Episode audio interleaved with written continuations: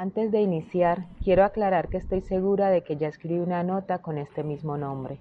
Lamentablemente, donde estoy ahora no pude acceder a ella, pero también estoy segura de que la nota de entonces y la nota de hoy tienen características diferentes porque fueron escritas en momentos diferentes. En la nota de hoy quiero hablar de las mujeres que somos, partiendo del día que se conmemora hoy, el Día Internacional de la Mujer que no hace referencia a una mujer en específico y contrario a lo que la historia señala, tampoco hace referencia a una fecha específica. El 8 de marzo se conmemora multitud de fechas, hechos, historias, tragedias, victorias acumulados de cientos de miles de mujeres que han hecho su parte para que hoy exista un 8M. Pero yo quiero conmemorar a unas mujeres en específico, que aunque anónimas para muchos, son muy significativas para mí, son las mujeres que me han ayudado a ser quien soy, quienes han allanado mi camino, quienes me han guiado, enseñado, motivado, engrandecido. Mi bisabuela Bella, a quien tuve el privilegio de disfrutar hasta los 17 años. Mi abuela Luzma, a quien apenas hace un año el tiempo decidió que ya era hora de detenerle el tiempo, porque había vivido lo suficiente para enseñarnos mucho. A mi mamá, la mujer más valiente y persistente que la vida puede parir. A mis hermanas, tres hermosas y poderosas mujeres que me han enseñado mucho más de lo que ellas siquiera se imaginan. Y aunque una ya no está, hay una sonrisa que jamás se olvidará. A mis sobrinas, cada una desde sus particularidades y complejidades es un libro. A mis amigas, que más que amigas son las hermanas que elegí. Desde hace mucho tiempo dejé de conmemorar el 8M.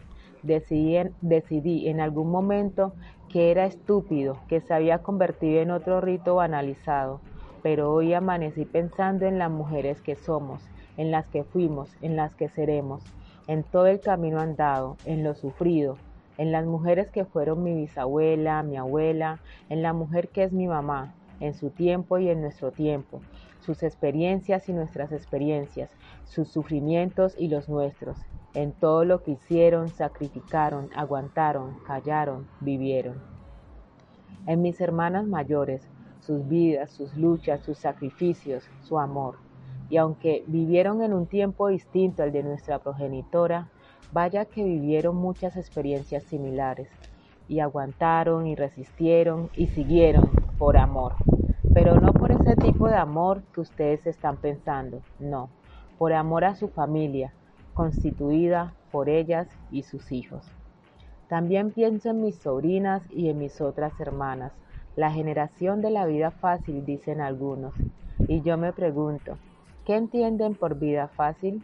No tener la obligación de casarse o más bien juntarse para sobrevivir y conformar una familia a los 15 años de edad tener acceso a televisión por cable, internet y teléfonos celulares, poder trabajar por fuera de una cocina, poder educarse, pues déjenme decirles que a pesar de estar en la era de los grandes avances tecnológicos y donde se supone la democratización de los derechos, ese relato común de los estados modernos, no siempre es así, no para todas las clases sociales, no para todos los grupos sociales no para todas las mujeres.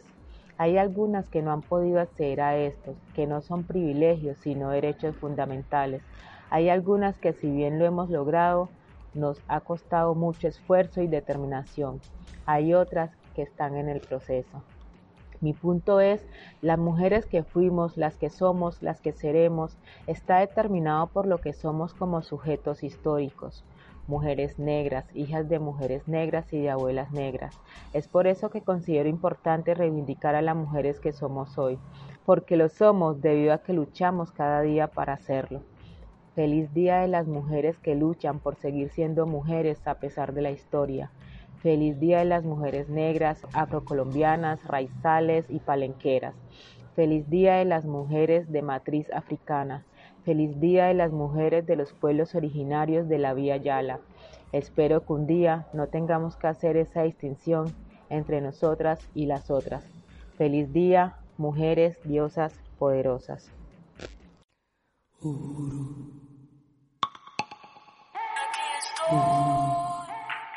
No olvides suscribirte a mi canal de YouTube, darle like a este video si te gustó y activar la campanita de notificaciones para que te enteres cada vez que subo nuevo contenido.